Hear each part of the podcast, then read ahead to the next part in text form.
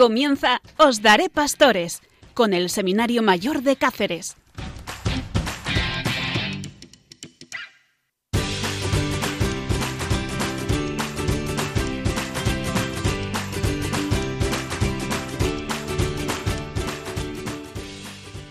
Os daré pastores desde la diócesis de Coria Cáceres para todos vosotros, porque conocer una iglesia es conocer a la misma iglesia universal.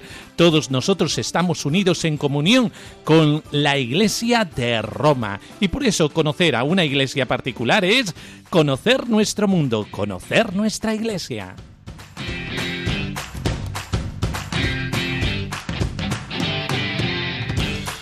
Y hoy en nuestro estudio están con nosotros el padre Ángel, el padre Obed y la hermana Pilar. Testimonios vivos de una iglesia que está viva.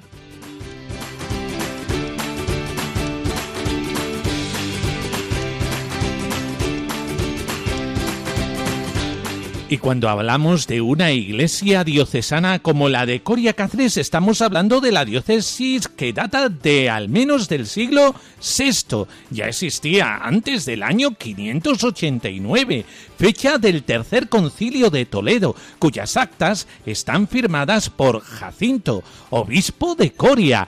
Sí que es antigua esta diócesis.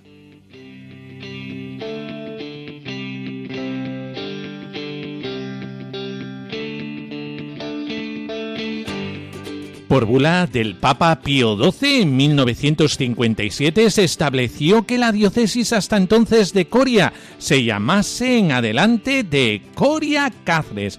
Limita al norte con las diócesis de Ciudad Rodrigo y Salamanca, al este con la de Plasencia, al sur con la archidiócesis de Mérida Badajoz y al oeste con las portuguesas de Portalegre y Guarda. Ya nos hemos situado, ¿verdad?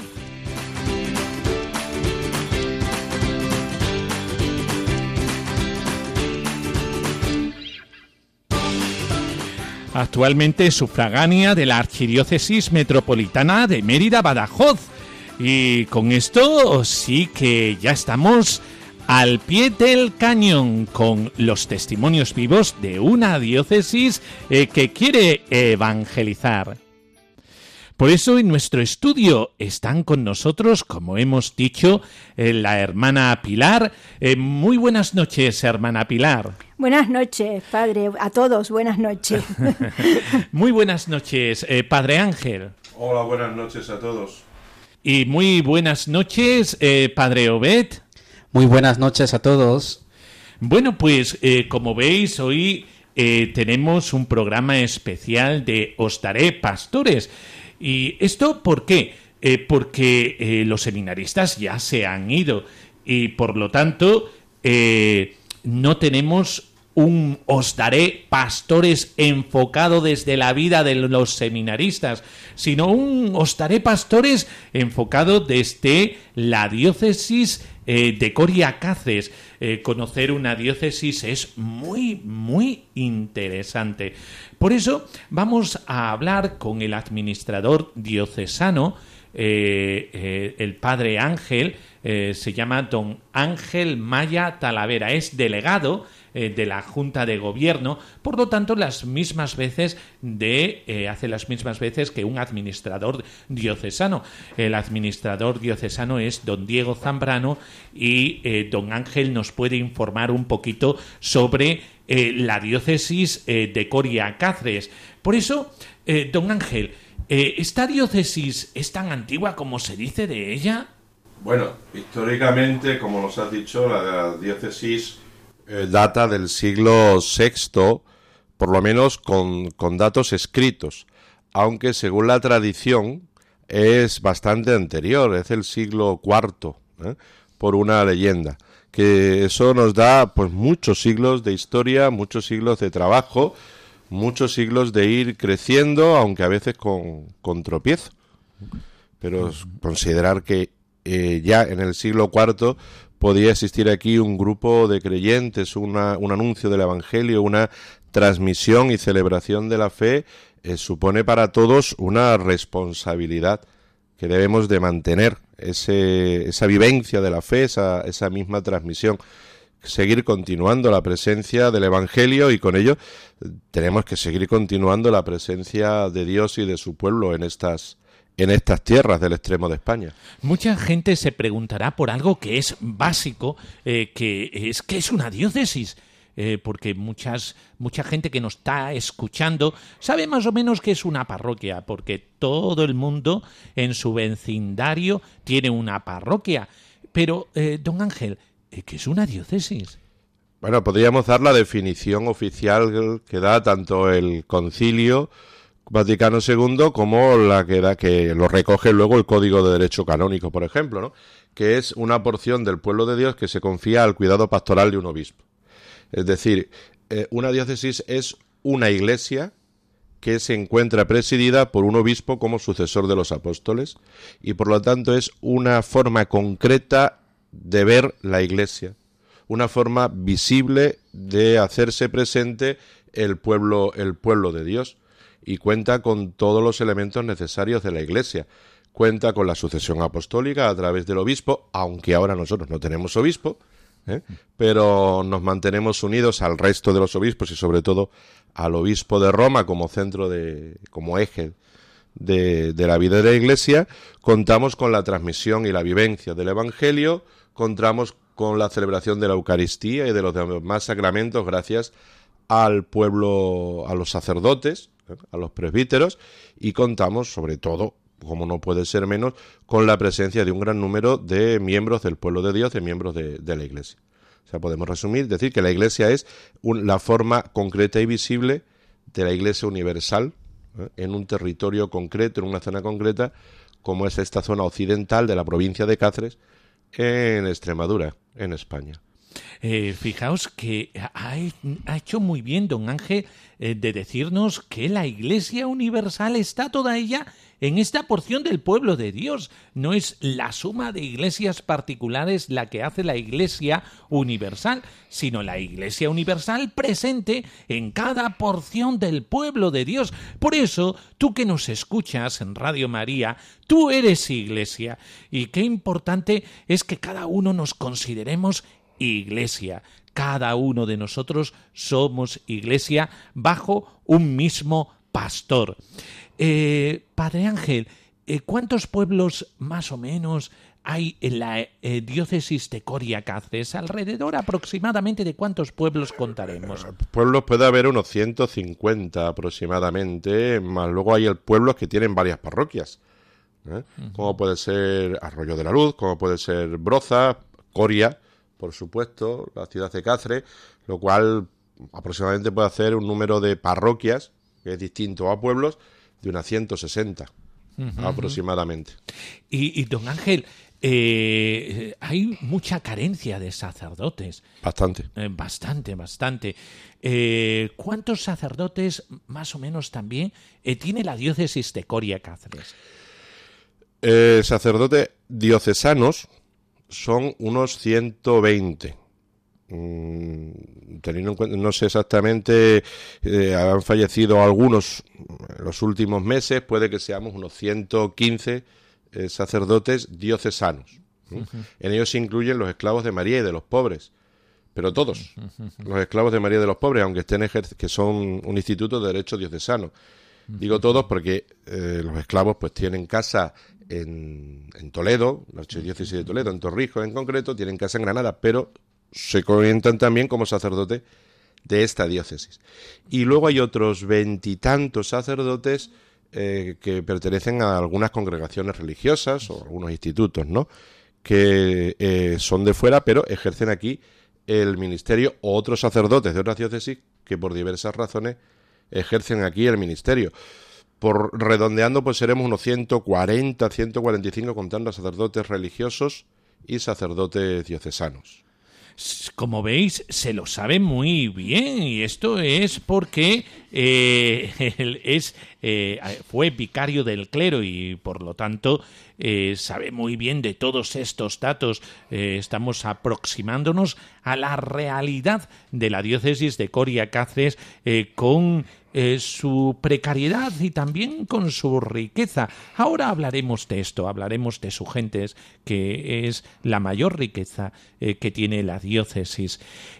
Padre Ángel, la edad media más o menos de los sacerdotes eh, de la diócesis rondaría alrededor de... Los 70.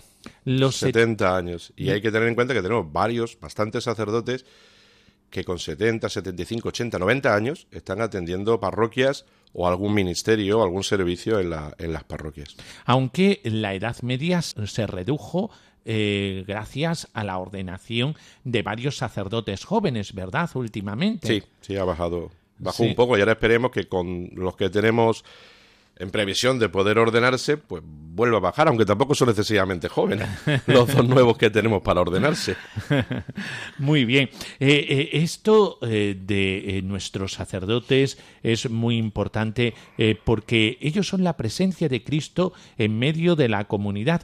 muchas veces eh, hablamos de pueblos con sacerdotes y pueblos sin sacerdotes. Eh, porque es muy distinto un pueblo a tener un sacerdote a un pueblo que no lo tiene. Se nota mucho en la vida espiritual y en la vida de gracia de un pueblo. El sacerdote como pastor es muy significativo para la comunidad cristiana.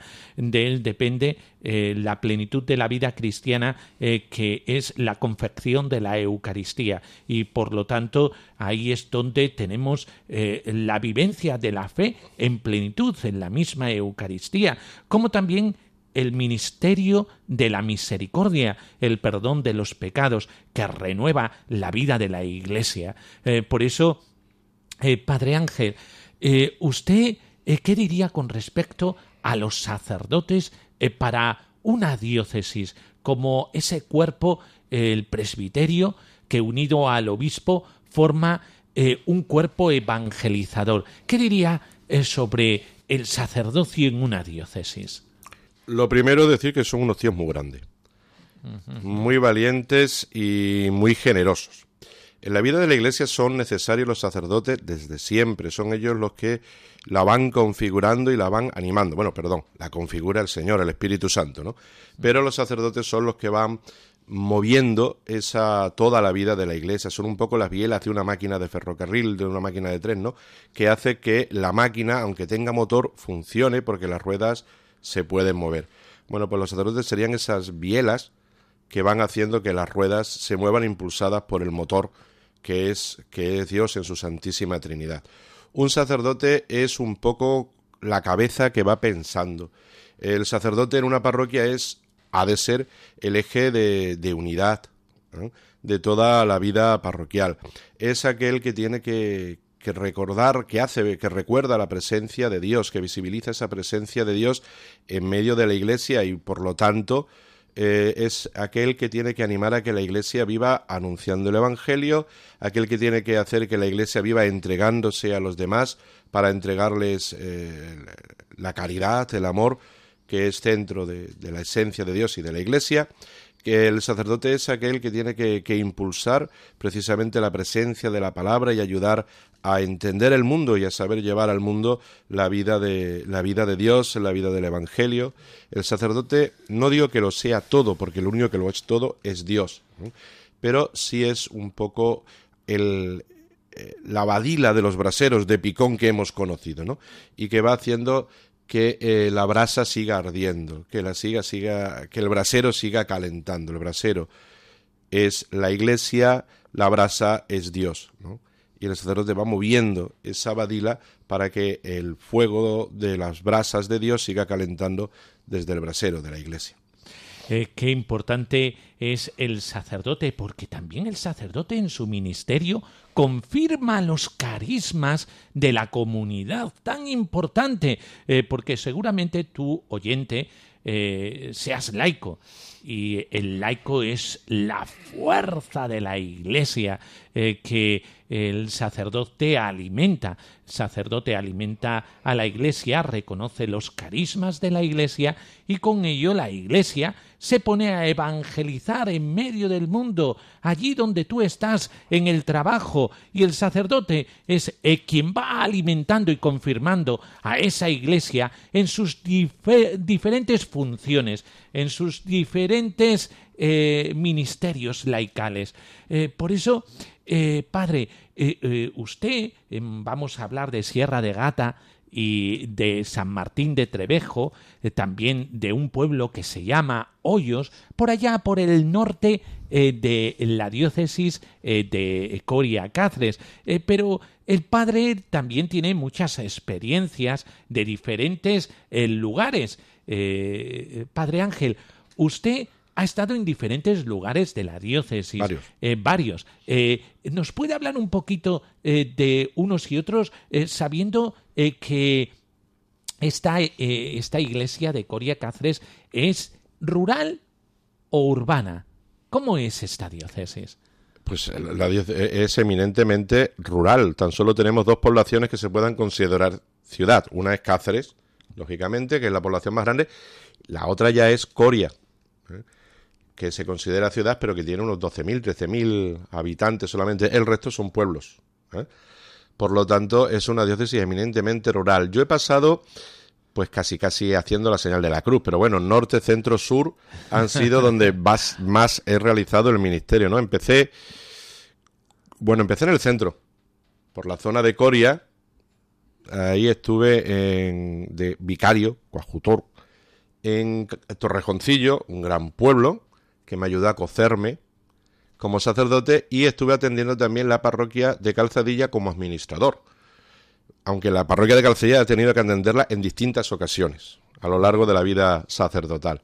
Después estuve en las Urdes, arriba en el piquito de la boina del mapa de Extremadura, en la zona de los Casares, Allí estuve... las urdes son muy peculiares, ¿verdad? Y seguramente tiene grandes anécdotas por allí de, de las urdes, ¿verdad? ¿Nos podrías hablar de alguna anécdota especial que ahora recurrentemente le viniera a la cabeza? Bueno, pues mira, me acuerdo una vez cosas muy... Eh, la estructuración de las urdes es diversa a los pueblos que normalmente conocemos, ¿no? Porque suele haber una parroquia que alberga distintos, eh, distintas alquerías. Yo era, vivía en la parroquia de Casares de Urdes, pero atendía también las alquerías de Asegur, de Huetre, Carabusino, mm, Robledo y alguna más, ¿no? Y eh, cementerios, por lo tanto, corresponden también a, a distintos términos, a los municipios. No en todas las poblaciones hay cementerios. Y una vez fui a hacer un entierro a la Huetre, que no tiene cementerio. Tenía que ir al cementerio de los Casares. Y bueno, bajé al pueblo, fui a por el cadáver como se hacía antes, lo acompañé a la iglesia, terminé la celebración en la iglesia y tenía que coger el coche para llegar al cementerio eh, antes que el cadáver, para poder recibirlo ahí. Bueno, pues yo me fijé que había una señora en la iglesia, que yo salí del coche de la iglesia con mi coche, la señora estaba ya toda en la puerta de la iglesia, y cuando llegué al cementerio, ya estaba la señora allí. Y yo, ¿pero cómo he hecho eso? Dice, es que estamos acostumbrados a subir por los ricos como las cabras. Y había subido por la sierra, trepando, pero una señora que ya podía tener los 70 y largos años. Y había subido por la por los riscos, por, por las piedras para llegar al, al, cementerio y llegó antes que yo con el coche, sinceramente, ¿no? Muy bonito, ¿no? Porque bueno, allí eh, de una parroquia a la otra pues ibas andando, paseando por los huertos, ibas hablando a, la gente, al tío Antonio que estaba allí cavando. Era, era muy gracioso porque entonces las urdes, no es como ahora, no, no las cerezas de las urdes, eh, pues no tenían todavía el reconocimiento de las de, de las del Jerte. Entonces allí pues las cerezas casi casi no se vendían, se valían muy poco.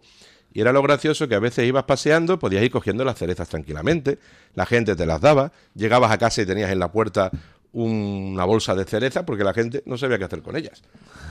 Y era facilísimo, era una, mm, una vida muy sencilla, muy, muy familiar la que había allí por la Surde. Como veis, la España vaciada tiene una gran presencia y esta presencia, esta vitalidad, se la dan también los sacerdotes, los únicos que no se marchan de esa España vaciada y los que permanecen ahí eh, con la gente. Seguimos con esa, eh, ese recorrido eh, del sacerdocio del Padre Ángel.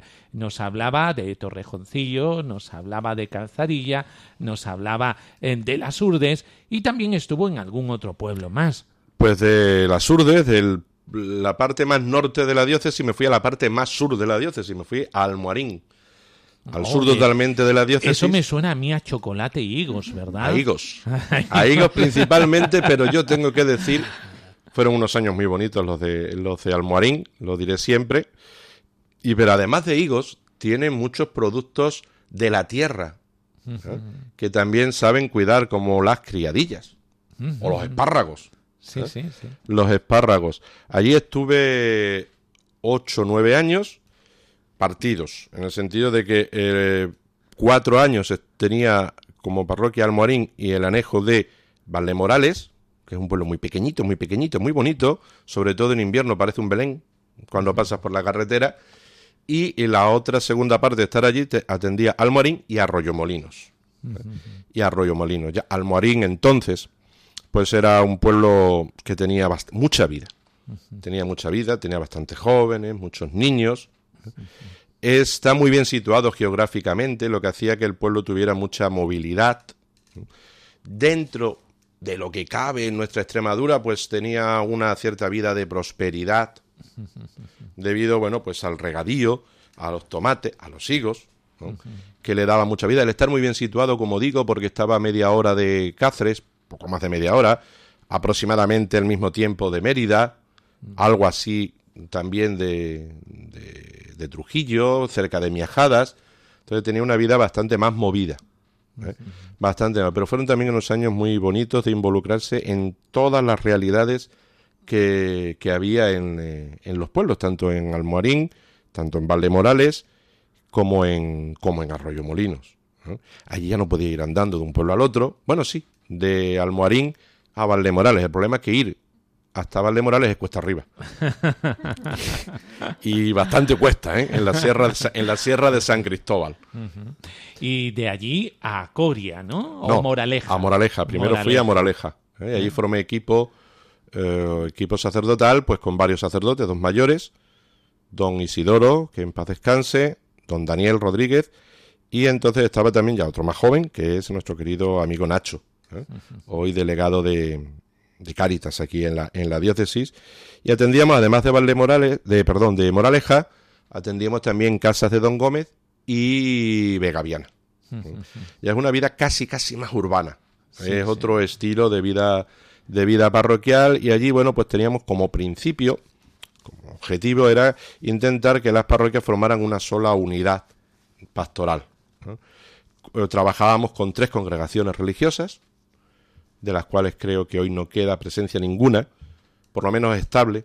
En las parroquias no estaban las, las misiones, eh, eh, las bueno, lo que las apostólicas del corazón de Jesús, estaban también las de mm, Cristo, eh, Jesús Maestro, las de Cristo Maestro, y estaban también las hijas de ay, se me ha ido el nombre, que están también en, en, Urdes en la actualidad, las franciscanas hijas de la misericordia. Sí. Eh, eh, bueno, y entre todos pues formábamos una unidad pastoral, trabajábamos bastante, bastante. ¿eh? Luego, por ahí, por hacho, por la realidad de la diócesis, me quedé prácticamente solo atendiendo las parroquias, con la ayuda de don Isidoro, que en paz descanse digo, que entonces tenía unos 90 años y el hombre me ayudaba en lo que me ayudaba, alguna celebración, alguna misita y, y, poco más. Pero bueno, seguía también con la ayuda de las religiosas, aunque ya iban desapareciendo.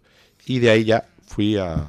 Esta es la pastoral de conjunto. Ya veis, sacerdotes jóvenes con sacerdotes mayores, religiosas con sacerdotes, laicos en esta vivencia eh, de lo rural que por ser rural y por ser lo que actualmente se dice España vaciada no quiere decir eh, que allí no haya vida. Hay mucha vida, hay muchos laicos. Hay zonas tan preciosas como uno de los pueblos más hermosos de la diócesis de Coria Cáceres. ¿De qué pueblo estoy hablando? Estoy hablando de San Martín de Trevejo. Y allí en San Martín de Trevejo está el padre Obed. Muy buenas noches, padre Obed. Buenas noches, Miguel Ángel.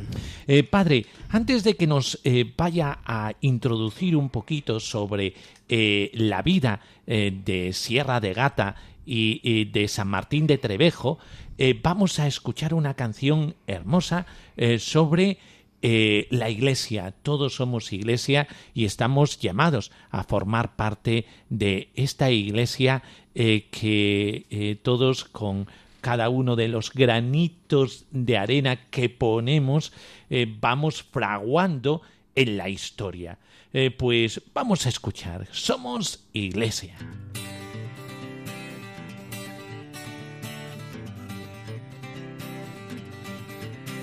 Si ofreces la paz que sea duradera, si llevas la luz que sea la eterna, si eres vasija que no sea la vieja, si quieres ser agua, inunda la tierra. Si abrazas la cruz que sea con fuerza, si eres testigo sabrás que te espera si eres amigo, no cierres la puerta. Tú eres camino, no senda de piedra.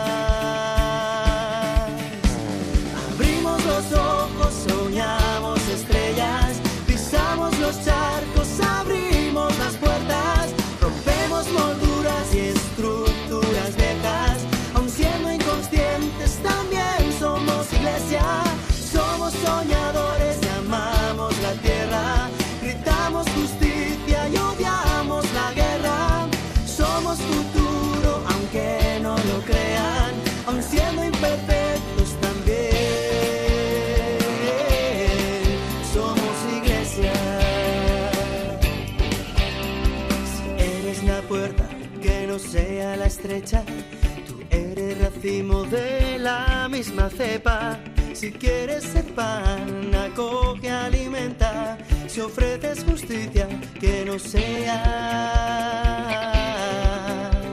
a medias.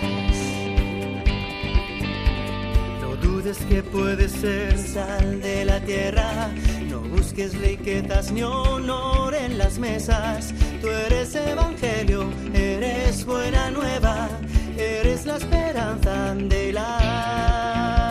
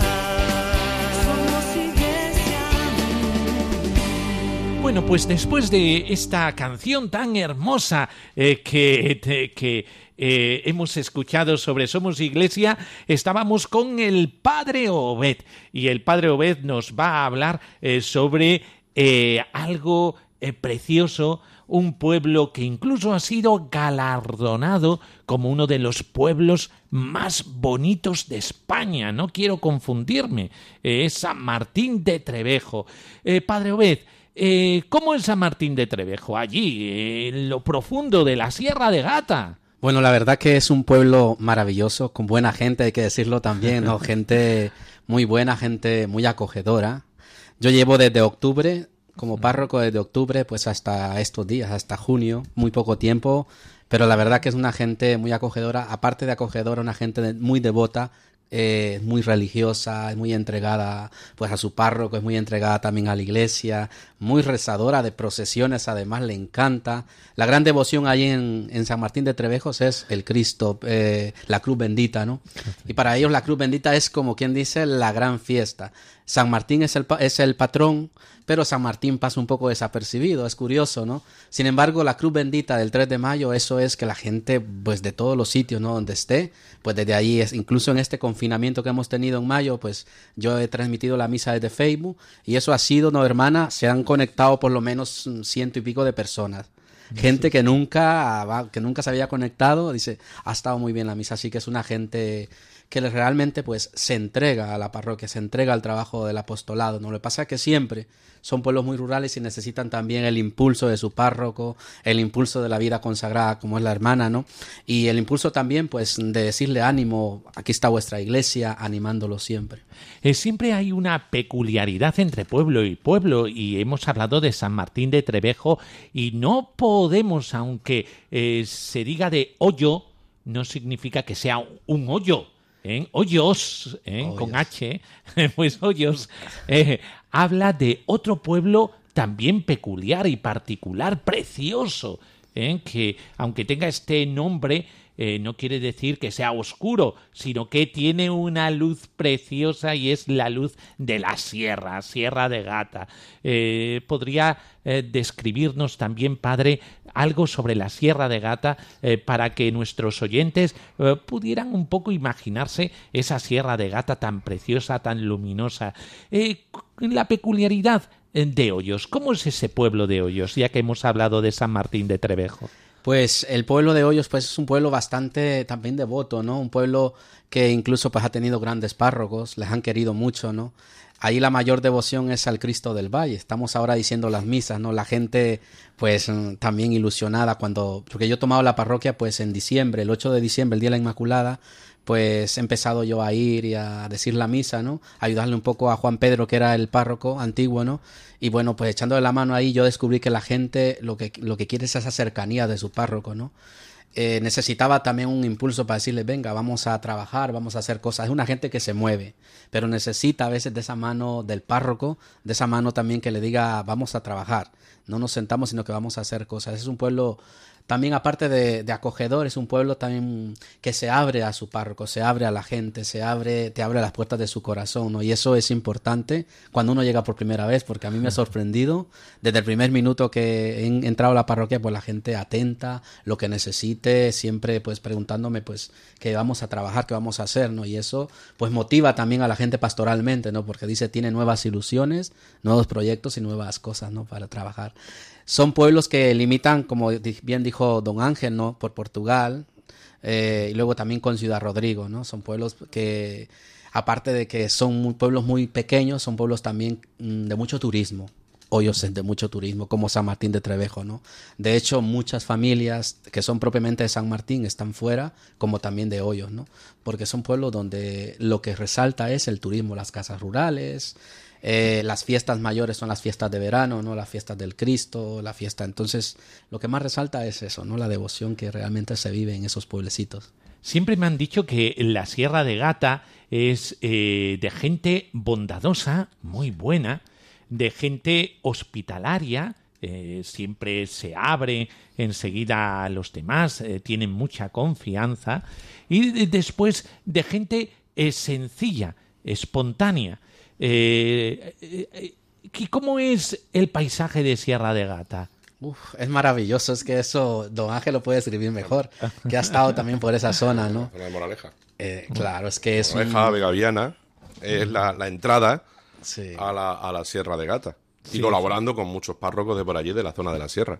Por todo sitio agua, usted va por todo sitio fuentes buenísimas en San Martín, en Xalama, ¿no?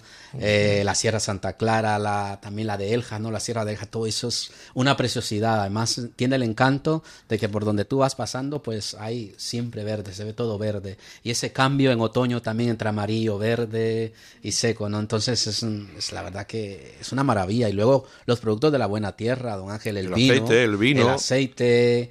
¿Qué más cosas es que don Miguel Ángel? Son tantísimas cosas que creo que no daría Y tiempo al En programa. la fiesta de San Martín todos conocemos que la- lo más típico de San Martín La boiga. eh, eh, eh, claro, exactamente, es probar los vinos. ¿eh? Es probar los vinos del año. Bueno, pues ya sabéis, cuidado con los vinos que se pueden subir a la cabeza, ¿eh? No, esos vinos no se suben a la cabeza, se bajan a las piernas. Ah, don Miguel Ángel, y también hacerle el queso también de hoyos, ¿eh?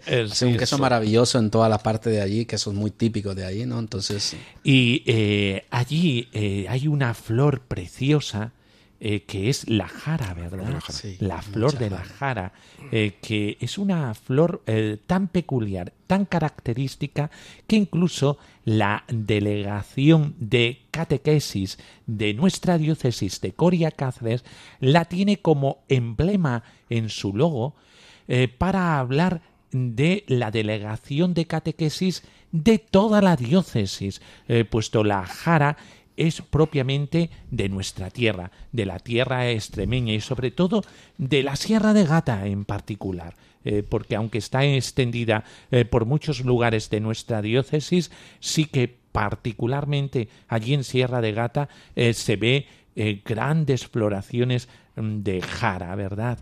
Con su eh, característico olor, con su característica miel y con sus colores eh, blanquecitos, con puntitos eh, que son muy bonitos, son unos paisajes preciosos.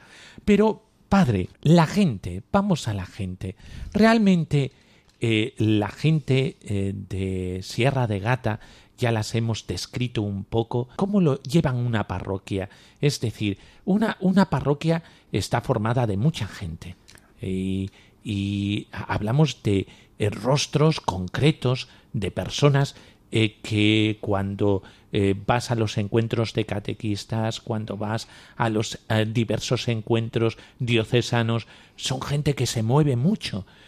Háblenos un poco de, de la gente de allí, Padre Obed. Perfecto, sí, pues mm, hay distintos grupos, ¿no? Que trabajan, hay grupos de catequistas eh, que trabajan con mucha ilusión. Usted, el primer encargo que le dé a las catequistas o a cualquier grupo, siempre le van a responder con un sí, ¿no? ¿Por qué? Porque son gente que, que, que está deseosa de trabajar, ¿no?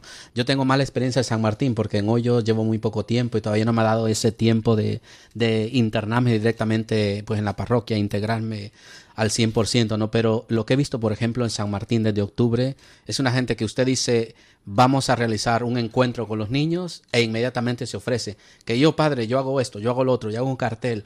Entonces es una gente que pastoralmente está integrada en su parroquia. Desde que yo he llegado, ¿verdad, hermana? Se ha formado lo que es el Consejo Pastoral, trabajamos con el Consejo Económico también, reuniones mensuales, con los grupos de Cáritas, también tenemos grupos de Cáritas, hacemos muchos, mm, mucho trabajo para la recaudación de fondos, incluso ahora para el COVID-19, ¿no? Que está afectando tanto al mundo, ¿no? Eh, también hacemos diversas actividades con los niños, también encuentros mm, de catequesis, no todos los viernes. Luego también, pues, eh, regularmente tenemos misa todos los días. Y la verdad que la gente está respondiendo muy bien, don Miguel Ángel, y la gente está bastante animada, pues es- asistiendo a misa, rezando el rosario. Son varias actividades de que en la, que la gente se integra, ¿no? Y, además que están muy contentos y agradecidos. ¿Por qué? Porque a les mueve, ¿no? Les mueve la, la, la motividad y la alegría de, de seguir, pues, asistiendo a las misas, ¿no? Y seguir integrándose a su parroquia con los distintos grupos también, ¿no? Para un sacerdote rural como tú, Padre Obed, eh, la riqueza de estar en una parroquia, pues eh, le añadirá mucho a su sacerdocio, le hará crecer y madurar mucho. Eh, ¿Qué supone el estar en San Martín de Trevejo y en Hoyos como párroco para, para usted, Padre? Un gran reto, la verdad que un gran reto importante también porque es una vida en la que hay mucha población mayor, hay mucha gente mayor, ¿no? Que lo que necesita es primero visitas, primero visita también aparte un acompañamiento espiritual. Yo lo realizo siempre antes de misa por si alguien quiere confesar, ¿no? Me integro mucho pues en los confesionarios, les digo a la gente lo que necesiten, que estoy disponible las 24 horas. Además que, por ejemplo, San Martín, hablo exclusivamente de San Martín, pues ha tenido un párroco durante muchos años, ¿no? Quiera o no, el cambio, pues mm, eh, ha sido bastante brutal, porque un sacerdote que ha estado 50 años ahí en San Martín, luego llega uno que recién ordenado cuatro años, que voy a ser el 26 de junio, ¿no? Entonces, para la gente ha sido todo nuevo todo empezar pues de cero, ¿no? Empezar una pastoral integrada, empezar una pastoral pues mm, con los niños, con los jóvenes, aunque es muy difícil los jóvenes porque muchos de los jóvenes son los que más cuestan porque están la mayor parte fuera. Entonces, San Martín es un pueblo Mm, como hoyos también de gente mayor, de gente que necesita también un impulso, ¿no? Entonces es un gran reto. Eh, esto es eh, algo esencial lo que dice padre, eh, porque dicen que un pueblo sin niños es un pueblo sin futuro, un pueblo sin jóvenes es un pueblo sin savia nueva. por eso este dato que ha dado es muy importante. Todavía siguen emigrando los jóvenes de nuestras tierras de Extremadura, aunque los políticos lo quieran ocultar, ¿eh? porque esto no lo dicen los políticos, eh, que eh, todavía siguen emigrando los, los jóvenes de, de, las tierras de Extremadura. Sí, la verdad que, por ejemplo, en San Martín, ¿no? la mayor parte de jóvenes está, uno está en Barcelona, Madrid, muchos están también al norte de España, ¿no? Muchos están en Suiza, muchos están en Alemania. ¿Por qué? Porque ha sido pues de toda la vida, no ha sido un pueblo que ha vivido siempre de la agricultura, de los huertos, de lo más. Entonces no ha habido un futuro total, ¿no? Entonces ahora incluso pues ya están empezando a volver otra vez, pero no mucho, ¿no? O sea que es una realidad bastante del pueblo, bastante mayor que hay que pues trabajar, ¿no? Y yo estoy muy ilusionado, muy contento y feliz, podría decir. ¿no? Hay entonces jóvenes en San Martín de Trevejo y en Hoyos también, ¿verdad? Nosotros estamos trabajando ahora exactamente con un grupito de chicas y chicos que han salido de la confirmación recientemente. Son los que he cogido yo cuando he llegado. Y luego grupos de niños, ahí tenemos un grupito como de 15 más o menos, de 15 niños. Pero jóvenes ha costado mucho porque, porque la mayor parte están fuera estudiando, trabajando, como les he dicho, sí. Sí, sí. La pastoral juvenil eh, en este sentido es la pastoral un poco más ingrata. ¿Por qué? Eh, porque una vez que has formado a los jóvenes, los jóvenes se tienen que ir y, y te quedas a buscar futuro y entonces eh, te quedas sin aquellos a los que tú has hecho una siembra y que no ves los frutos. Entonces en eso es un poco ingrata esa pastoral. Y el genio femenino, es muy importante el genio femenino. Por eso, eh, hermana Pilar, buenas noches. Buenas noches, padre usted ha estado muchos años por allí, por San Martín de Trevejo, ¿verdad, hermana? Pues más o menos nueve años, porque mm, don José Luis, el antiguo párroco, antes de que vino, de que viniera Obed, pues ya era mm, mayor y él había pedido ayuda. Entonces, pues ya don Francisco, pues me mandó allí y, y he estado pues ocho años ayudándola a él, menos este último año que ya, ya vino el padre Obed. Por eso, si alguien sabe de la particularidad y la idiosincrasia de la gente de por allí, eh, es la hermana Pilar. ¿Eh? Bueno, cuéntenos algo sobre eh, la pastoral en los pueblos. Bueno, yo lo que lo que sí que veo, en, por lo menos en los pueblos así rurales y en San Martín también, es que es una es una pastoral familiar. O sea que nosotros vamos a los, eh, los pueblos rurales es para crear una, una parroquia que es familia, en la que todos somos familia allí, ¿no? Y que, y que te alegras, te alegras cuando uno vuelve o uno viene y a lo mejor viene eh, un mes y a lo mejor eh, a los dos meses viene otro nuevo, pues, pues es la ilusión de que, de que viene otro, de que otro se añade a la familia, ¿no? y que es acogido en la familia. Y, y eso es, es lo, lo, bonito y lo que la verdad que te llena, pues no, no esperas muchedumbres ni nada de eso, sino, sino el uno a uno, como iba el Señor también por los pueblos buscando a Saqueo, buscando a la samaritana o buscando pues así es, eso es lo que te llena de ilusión, ¿no? Sí, eh, es distinta eh, la ciudad a el mundo rural por algo que usted ha dicho eh, muy importante.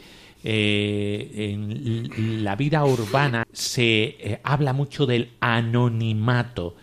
conoces a los feligreses por la sacristía. Sin embargo, en lo rural habla de una palabra que es clave para la evangelización, la familiaridad. Por eso, hermana Pilar, háblenos de alguna anécdota de esta familiaridad de los pueblos. ¿Eh? Eh, por ejemplo, las fiestas, cómo se viven las fiestas, los dulces, que me han dicho que eh, por ahí algún pajarito me ha dicho algo sobre los dulces de por allí, de San Martín de Trevejo. Háblenos un poquito de esto, para que nos demos cuenta de esto, de la familiaridad. tanto es así que muchos que viven en las ciudades, otra vez están empezando a anhelar la vida, anhelar la vida de los pueblos por esa familiaridad. Hermano, háblenos de esas anécdotas de la familiaridad. Bueno, pues la anécdota que le puedo contar a lo mejor es una anécdota personal. Yo vivo de, de la providencia también, ¿no? Y lo que dice también el Señor, ¿no? Que, bueno, todo lo que dice el Señor es verdad y se cumple, ¿no? Pero como ahora estamos hablando de esto, cuando dice el Señor, ¿no? Pues eh, vuestros padres, ¿quiénes van a ser? Vuestros hermanos, pues, pues van a ser la, la gente, ¿no? La gente será tu, tu padre será eh, ese que está en el pueblo y tu madre será esa que está en el pueblo y tus hermanos serán esos que están en el pueblo y tus hijos serán esos que están en el pueblo. Entonces, eso es lo que, lo que uno experimenta en una pastoral también rural, de que de que ese es tu padre y esa es tu madre y ese es tu hermano y ese es tu hijo y, y, lo ves, ves hecho realidad lo que, lo que dice el Señor y lo que te dice el Señor, ¿no? Que, que tus padres serán ellos y tus hermanos serán ellos y tus hijos serán ellos y así lo sientes, así lo sientes. Y, y después, como también se ha dicho aquí, ¿no? Pues es una gente muy acogedora, muy acogedora. Entonces, pues cualquier cosa que, que invitemos para, para que viene, por ejemplo, el señor obispo, que son las confirmaciones, que tenemos no sé qué, pues la gente es que se vuelca y trae de todo, que, le, que, que dice, socorro, socorro, pero si es que no damos abasto. Ya, yo vivo de la providencia y digo, pero Dios mío, es que no puedo más, es que la queremos engordar, pero es que yo no, no puedo abarcar más, yo no puedo comer más de lo que como. y habla que, ahora que habla de comida, eh, la gente de por allí son muy buenos cocineros, ¿verdad? Sí, sí, sí, sí, sí, sí, eh, los dulces de por allí, los típicos, Padre Obed, ¿cuál sería? Son una especie de galletas que ellos, mm, pues, se hacen ahí precisamente en San Martín, ¿no? Pero lo que más hace la tarta borracha.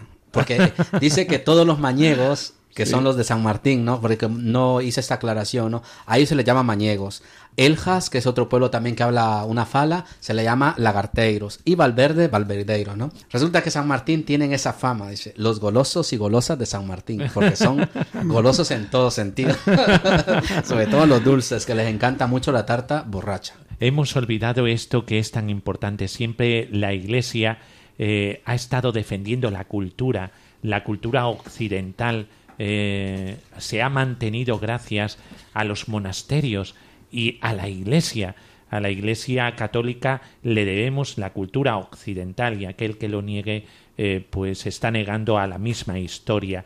Y eh, los pueblos que, de los que hemos hablado, San Martín de Trevejo, Eljas, Valverde del Fresno, todos estos pueblos hablan un idioma especial. Yo no sé si es idioma o es dialecto, pero hablan de que sí, que, que, eh, tiene todas las características que, eh, según los especialistas, eh, lo califican como idioma. En San Martín de Trevejo está el mañego. El mañego, eh, padre, eh, ¿ya está aprendiendo el mañego? Ya sé algunas palabras. Buenas tardes, por ejemplo. eso, eso suena a portugués, ¿eh? Sí. es que es una mezcla ahí entre portugués, gallego, un poco, sí. Sí, sí, sí. Esto eh, habla también de lo cultural.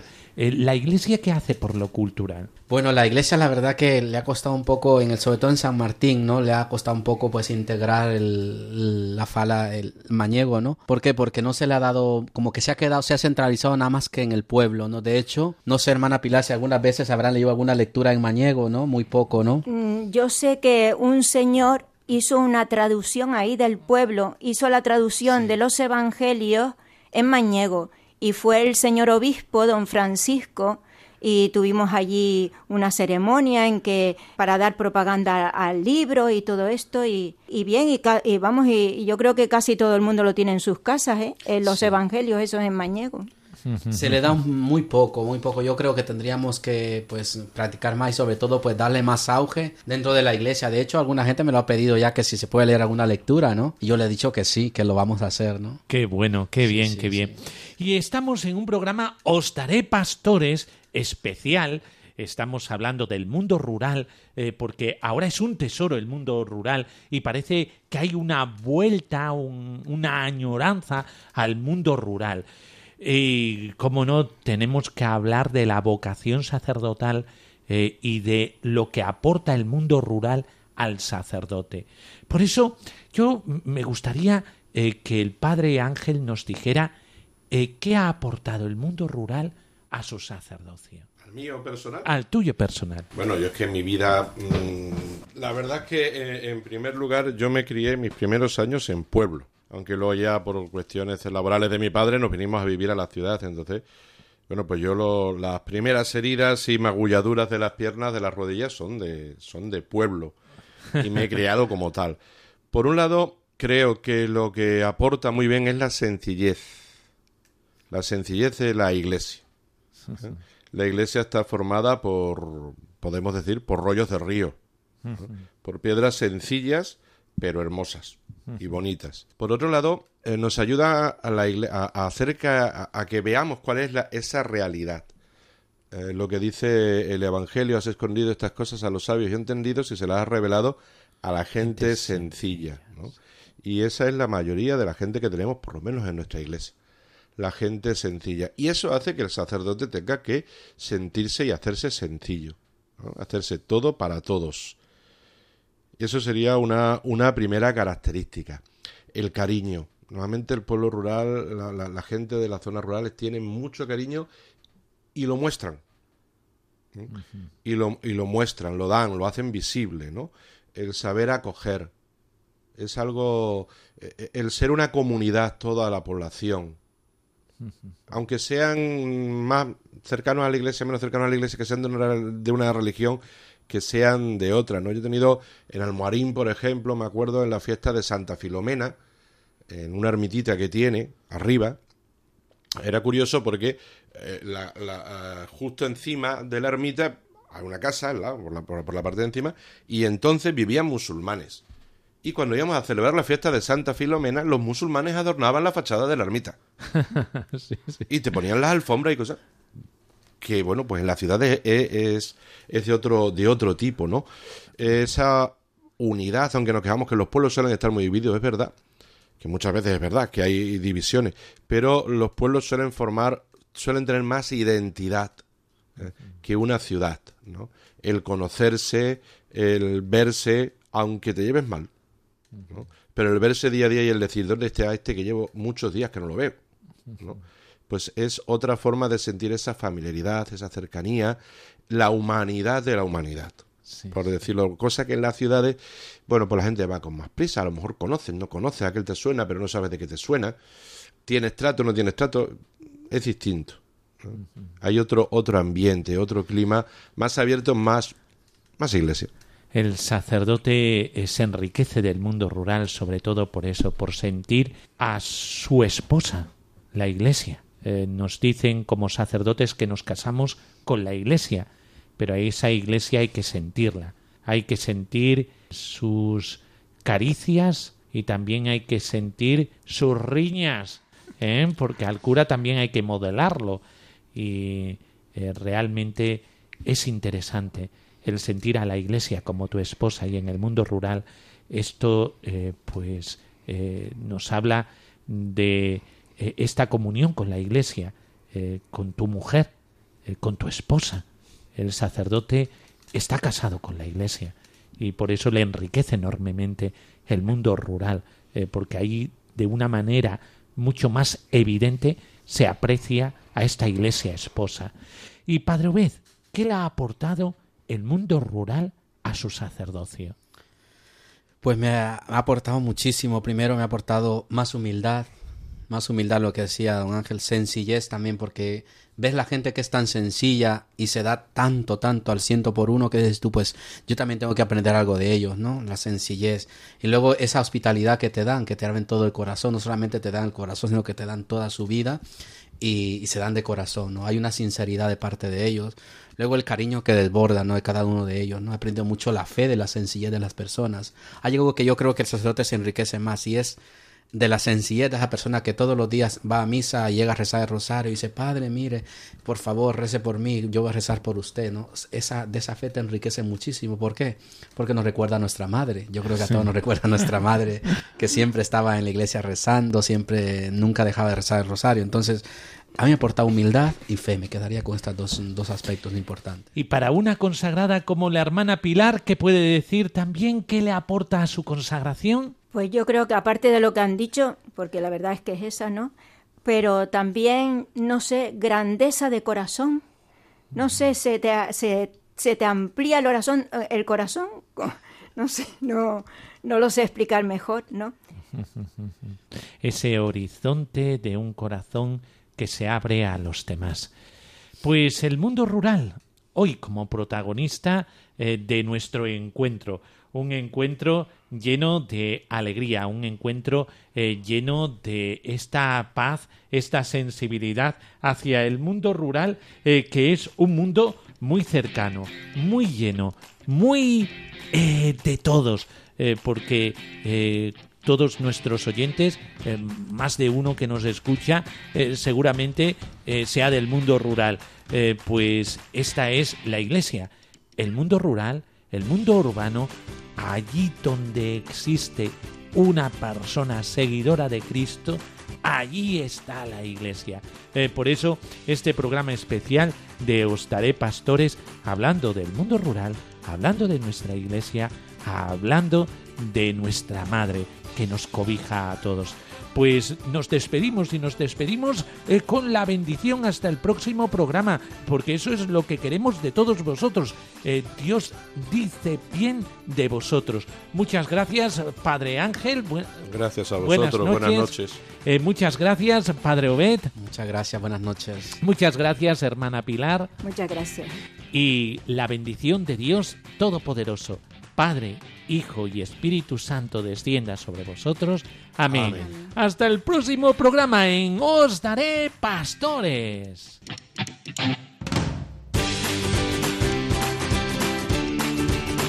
Así concluye Os Daré Pastores, hoy con el Seminario Mayor de Cáceres.